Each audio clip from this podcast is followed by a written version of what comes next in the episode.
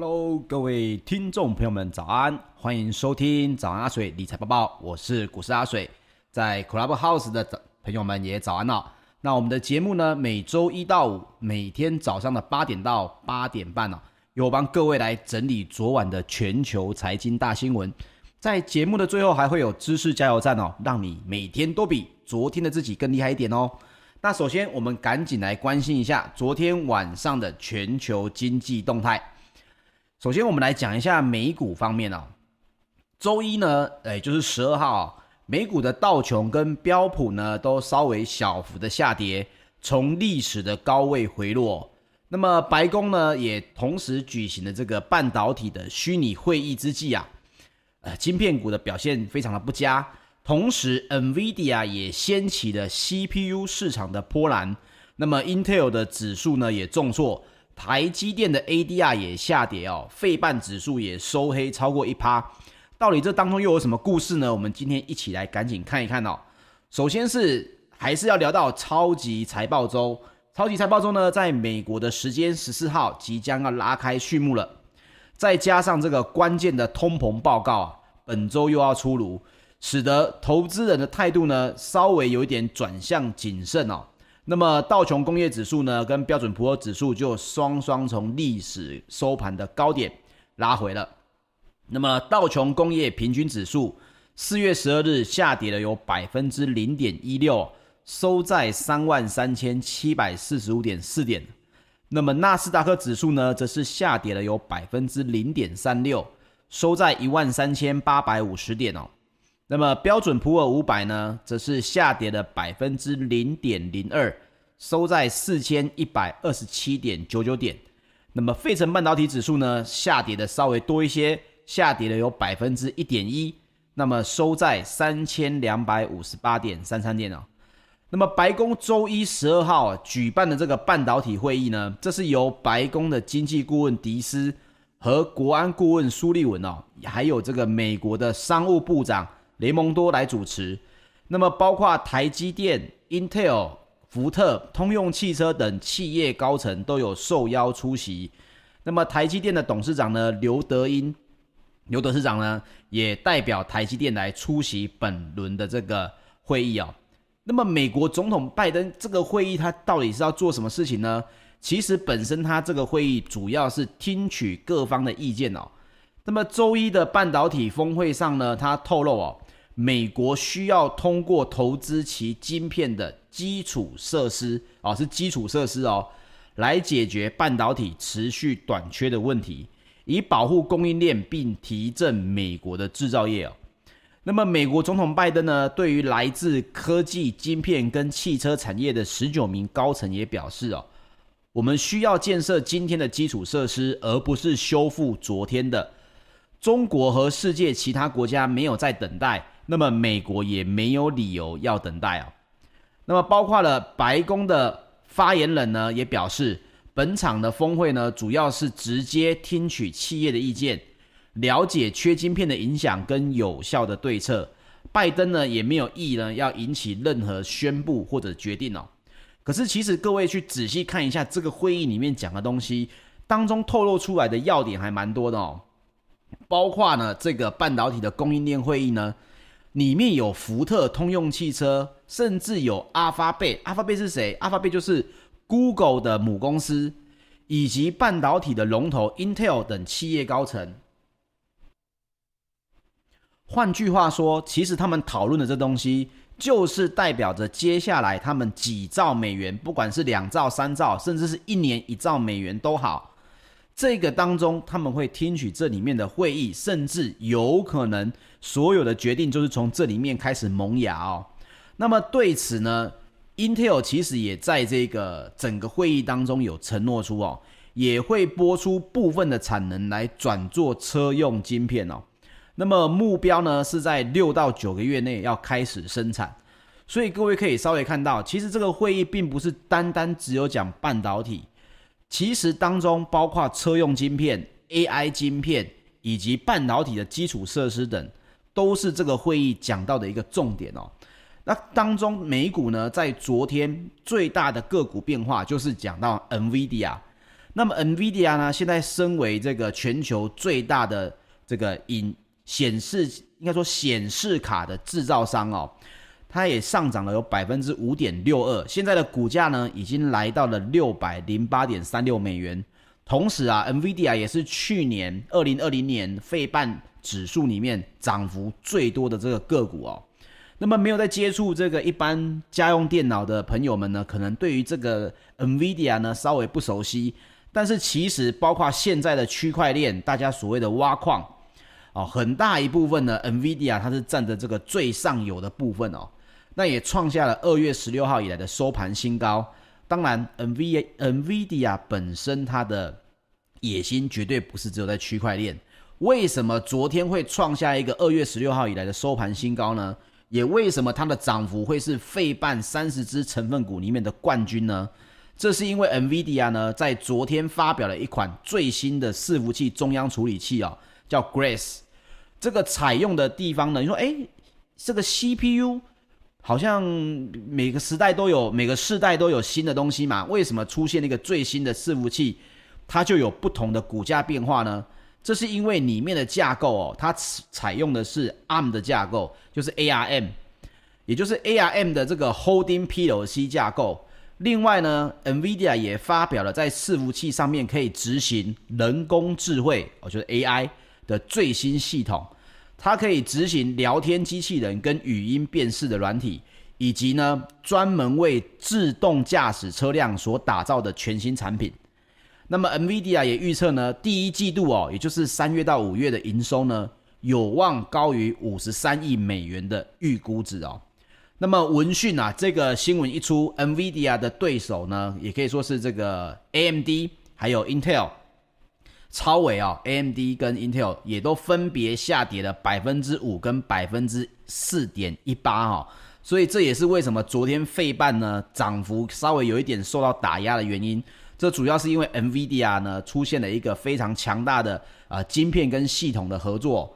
那么这一款呢也跟大家稍微分享一下，这一款晶片呢主要是跟我们国内的联发科携手合作哦。那么实际上的供应呢我不敢确定，因为这个也是我帮各位来找到的这个新闻。但是他有提到啊，这是跟联发科来携手合作的。所以 I 七设计类股呢，会不会这个礼拜又因为这个话题，有可能又相关又有震荡呢？这我们大家可以稍微来观察一下。这是一个他希望能够打造资源所谓的啊、呃、Chrome 的笔电啊，Nexus 的笔电啊，甚至是 NVIDIA SDK 的这个笔电平台哦。那么包括我们刚刚提到的通膨，这个美国的三月消费者物价指数哦 CPI 的报告呢？即将即将在十三号出炉，也就是美国时间的今天啊，这可能会促使这个公债殖利率又一次的攀高。不过各位应该有在听早安阿水的朋友呢，应该也很熟悉的。其实包括了鲍尔，他已经在各个会议当中有跟大家聊到了，他意思就是说，这个所谓的通膨或者是物价指数呢，在近期一定也是攀高的，但是联准会并不会对这个做出过大的动作。同时哈，跟大家分享一下，联准会的主席鲍尔呢，在 CBS 十一号哦公布的这个六十分钟的谈话节目当中啊，他的文字稿也表示哦，美国的经济呢目前已经来到转折点哦，那么预期经济的成长有望在未来的几个月加温，不过他也同时警告，经济重启过快呢，也可能导致染疫的人数持续的增加。那么鲍尔呢，也即将在十四号，也就是后天，在华盛顿经济部呃经济俱乐部呢来发表演说哦，所以大家可以稍微关注一下这个鲍尔又要说话了。那么我个人是认为呢，这些数据包括接下来看到的 CPI 指数，一定是属于偏向于快速通膨的。但是联准会在昨天还有前几天就已经跟大家说过了啊、哦，他们认为这个通膨利率呢，甚至来到了。通膨率呢来到百分之二以上，他们也不会去调整利率，所以大家也不用太过担心。但是如果啊，如果反过来说，看到了通膨数字之后，联准会呢一反常态，即将推翻他原本说的东西，那么这一个事情可能对股市的影响就会很大了哦。所以这个我们还是要持续的追踪。我们来接下来讲一下欧洲股市方面的消息哦。这个英国的疫情好转呢，周一啊放宽了三个月以来的封城令，那么也允许了非必要的商店重开啊，比如说这个酒吧啦这种非必要的商店。那么但是呢，投资人在财报季呢也前面呢也都获利出场了，不想要跟他拼下去。包括泛欧指呢，也是从空前的新高稍微拉回。在各类股当中呢，欧洲的科技股的跌幅也是最大的哦，来到了百分之一点三哦。所以周一十二日呢，泛欧指数 STOXX 六百指数下跌了有百分之零点四六哦。那么欧洲的三大指数呢，也都稍微的下跌，包括了英国的 FTSE 一百指数下跌了有百分之零点三九。德国的 DAX 指数下跌了有百分之零点一三，法国的 CAC 指数呢则是下跌了百分之零点一三哦，所以三大指数都在下跌，到底是为什么呢？明明疫情的关系好像有一点降温了嘛，包括英国的疫苗呢，施打的速度很快哦，疫情下降的很明显。这个周一哦，英国刚刚提到的已经允许了非必要的商店啊，酒吧啦、发廊啦、健身房啦都可以重开了，那么。具有这个二十四小时营业执照的酒吧呢，在周一零点一过之后呢，立刻开门做生意，哦，等不及了嘛。同时也吸引了大批的英国民众入场哦。尽管酒客呢只能在户外区喝酒，气温呢还是在零度以下，可是民众呢热情不减哦。这是因为众人苦候的四月十二日的酒吧解禁日已经来临了啊，所以未来几周呢，酒吧的位置也都全部被订光了。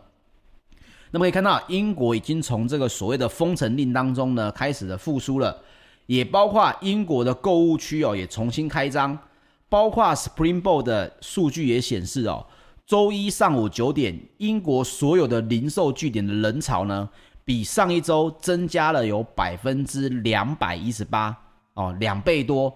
那么购物中心的人流呢，更夸张，暴增的有百分之三百四十哦，就是三点四倍。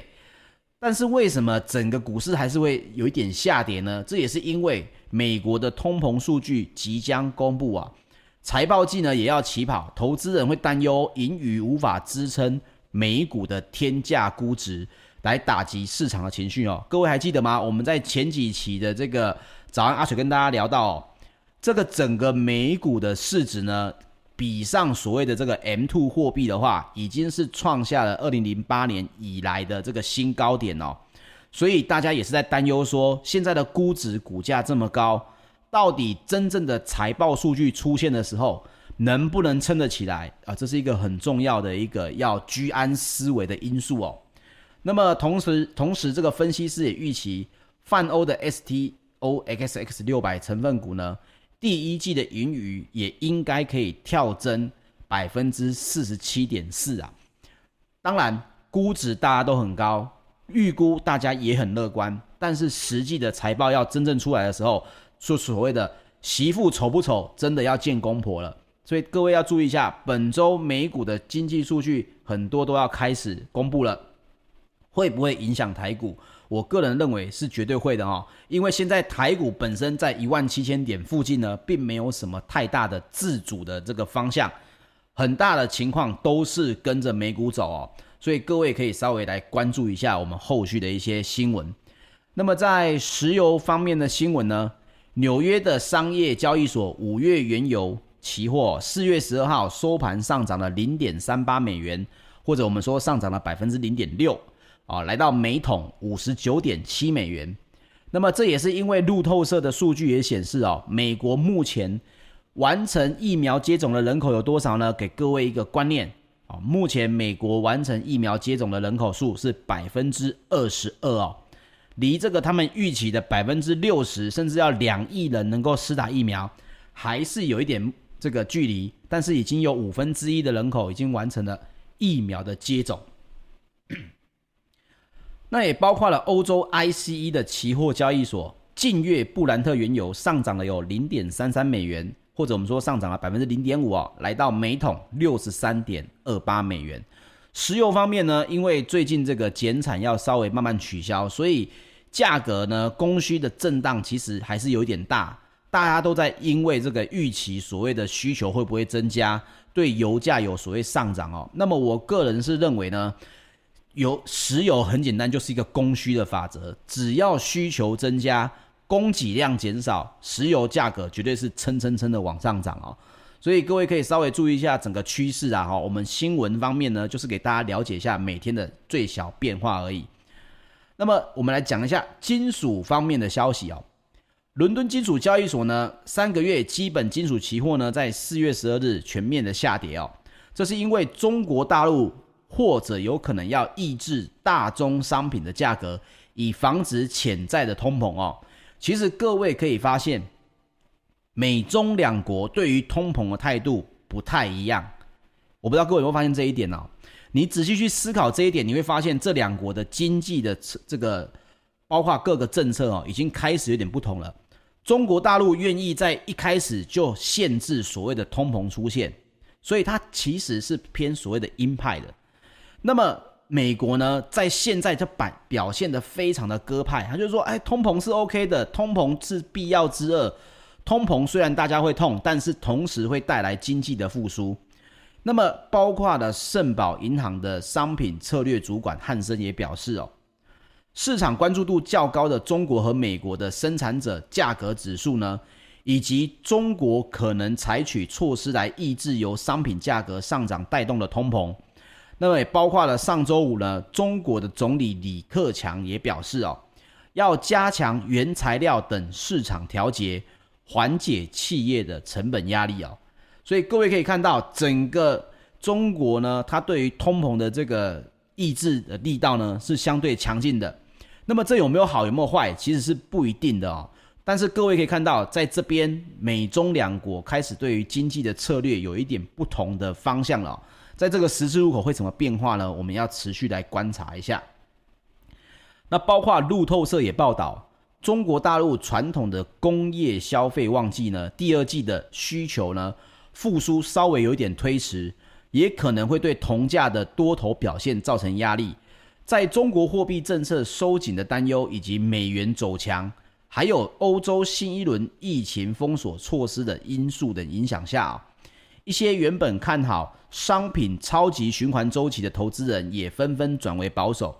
这个什么叫超级循环周期呢？就是说整个商品呢，在这个地方是一个转折点，它即将要迎来可能很快的这个成长期。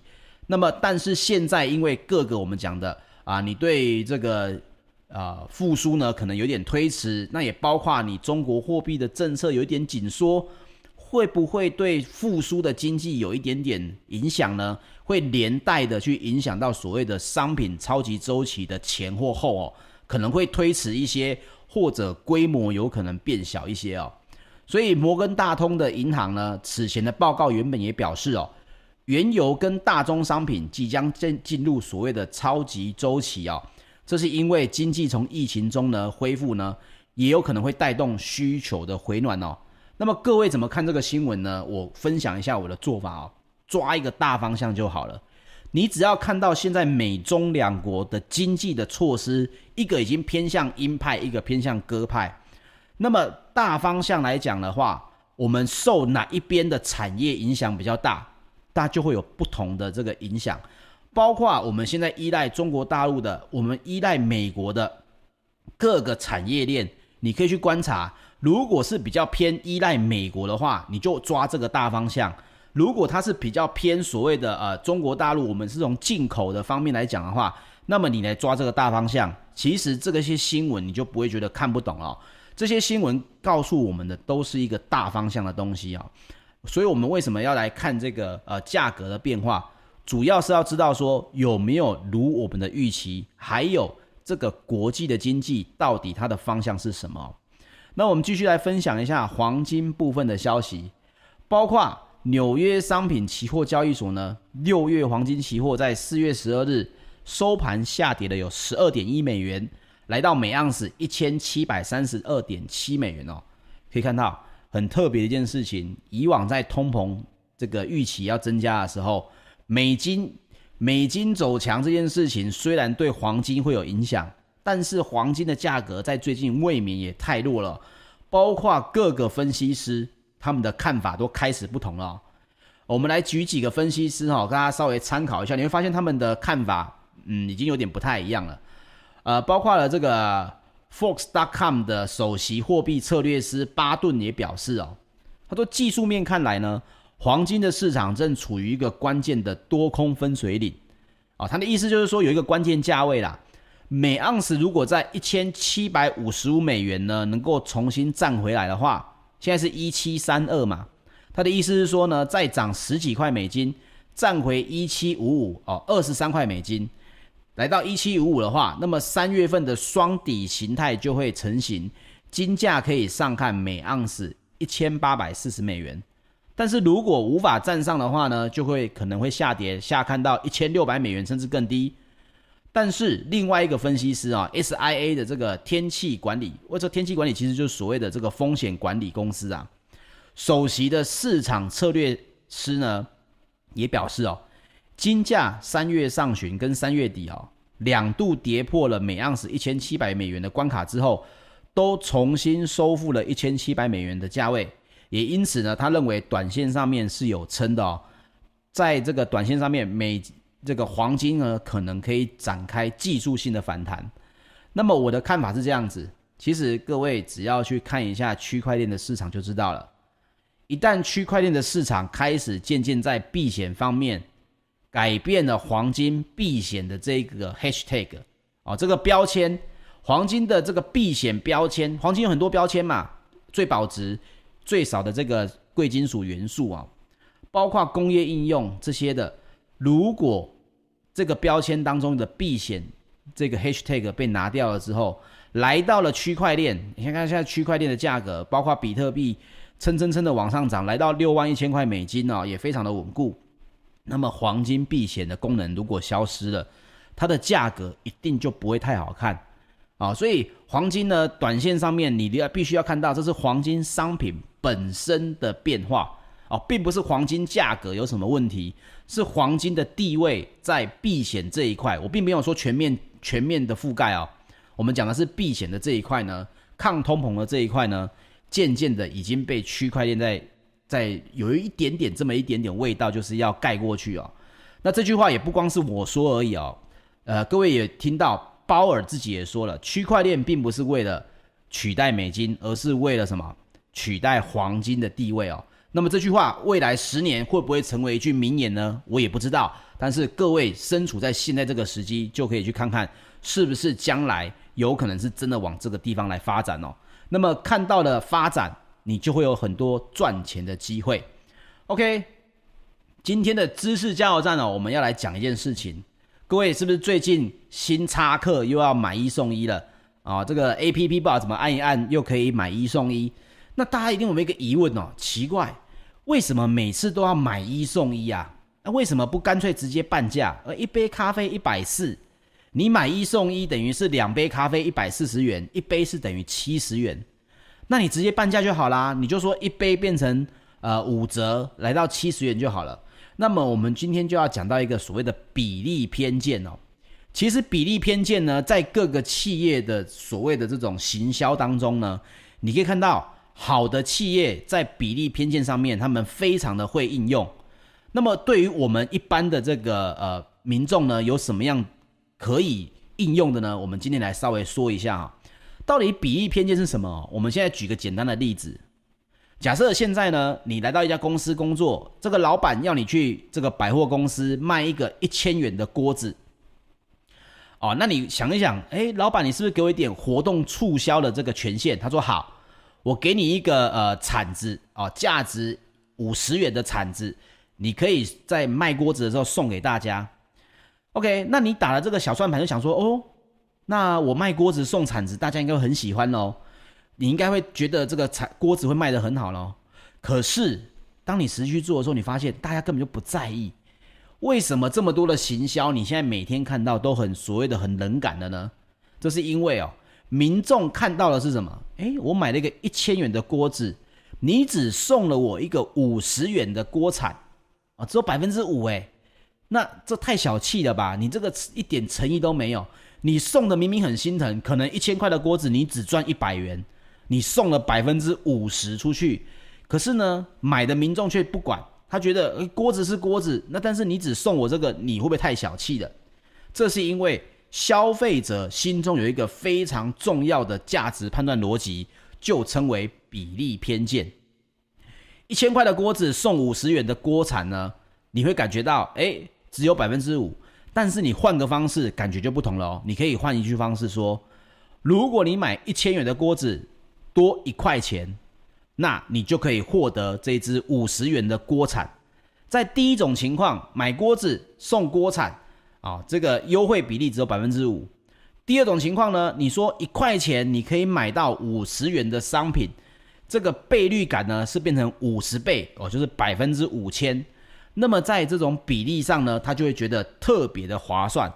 所以比例偏见本身是什么？它其实是消费心理学上面的一种很重要的偏见。在促销的时候呢，价格低的产品哦，建议用打折的方式啊，比如说一百元，我们如果说只便宜五十元，那大家觉得五十元算什么？可是你说我打五折哦，这就很高了。那么价格高的产品呢，我用降价的方式，甚至用便宜原本要送你的东西，让你加价来送，你会感觉到更划算。比如说对岸的这个房地产，甚至有所谓的一百元，你买房子，你只要跟我下下订房子，交屋的时候只要一百元，我再多送你一台房车，你觉得哇，一百元买到一台房车赚翻了。其实他就是把原本要砍价折让给你的部分换成一台车子而已。这种换购的方式呢，就把消费者的注意力放在了价品价格变化很大上面的小商品，它就会产生划算的感觉。所以说回来，星巴克买一送一啊，其实最主要是什么呢？顾客的消费心理的效果不同啊。诶，直接半价，意思就是这杯咖啡它的成本半价都不到喽。所以你直接半价的意思就是，我以前用原价买很笨，哦，现在竟然就半价了。那在亏损的心理上面呢，顾客就会觉得受骗而不愿意再上门哦。相反的，买一送一就会觉得说，哎呦，太好了，他专注的是多出来的。各位，我们的早安阿水不是提到了吗？损失规避跟什么确认的这个可以拿到的，他们会认为我要选择确认可以拿到的。所以大家会专注在哪里？买一送一多一杯哦，我还可以找我的朋友去。第二一个很重要，也是今天要讲的重点，营收的效果是不同的。你打五折，即使民众没有觉得被骗，但是你咖啡你一天大概就是喝个一杯两杯吧。你降价促销，他会因为这样子来一直买一直买吗？很难吧？你很难达到一倍以上嘛，一倍的来客数也才打平原本的营业额，那要一倍以上哦。那如果五折打下去，来客没有到一倍的话，你不就等于营收还减少吗？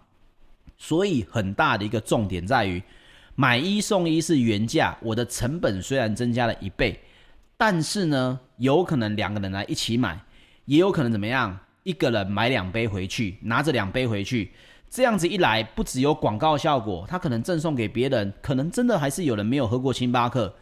不管如何，它的营收不会减少，这是企业很重要的一件事情。来客的数的效果也不同，所以各位我们要看那个重点。这些促销你必须要往细的去看。星巴克成为一个这么厉害的呃咖啡公司，到底它的每一个动作背后的意义是什么？哦，你可能平常没有在注意，看了就过了。但是你专注的话，你会发现到他要的东西其实是什么？营收。啊，没有营收，光做会赚钱的生意啊，不值钱。我跟各位分享一下，中国的这个私私募基金啊，包括优势资本，优势资本是中国退出率最高的资本投资。你说什么是退出率？退出率的意思就是说我投资了一家公司，并且让它上市，把我的资金退出哦，这叫退出率。这个优势资本是中国最。退出率最高的这个资本投资，他说了一句话，我非常认同：资本的投资不会去投资赚钱的生意，而是会投资值钱的生意。所以，不管各位你现在是不是一个上班族，你有没有想要创业，或者你已经在创业，你的企业的营收你有没有关注？你有没有把你的生意做成值钱的生意，而不是赚钱的生意而已？你所投资的股票。哦，你说哦，我又不创业，但是你所投资的股票，你如果是长期投资，老板的经营理念难道不重要吗？他做的是不是一个能做大的生意？他有没有死守本行？但是呢，他没有去看到把生意如何做得越来越值钱，只有想着要做，只有想着要赚钱啊！记得啊，要做的是值钱的生意，而不是赚钱的生意啊！你自己服务的公司，你现在在的这个地方，你年后你要到底要不要跳槽？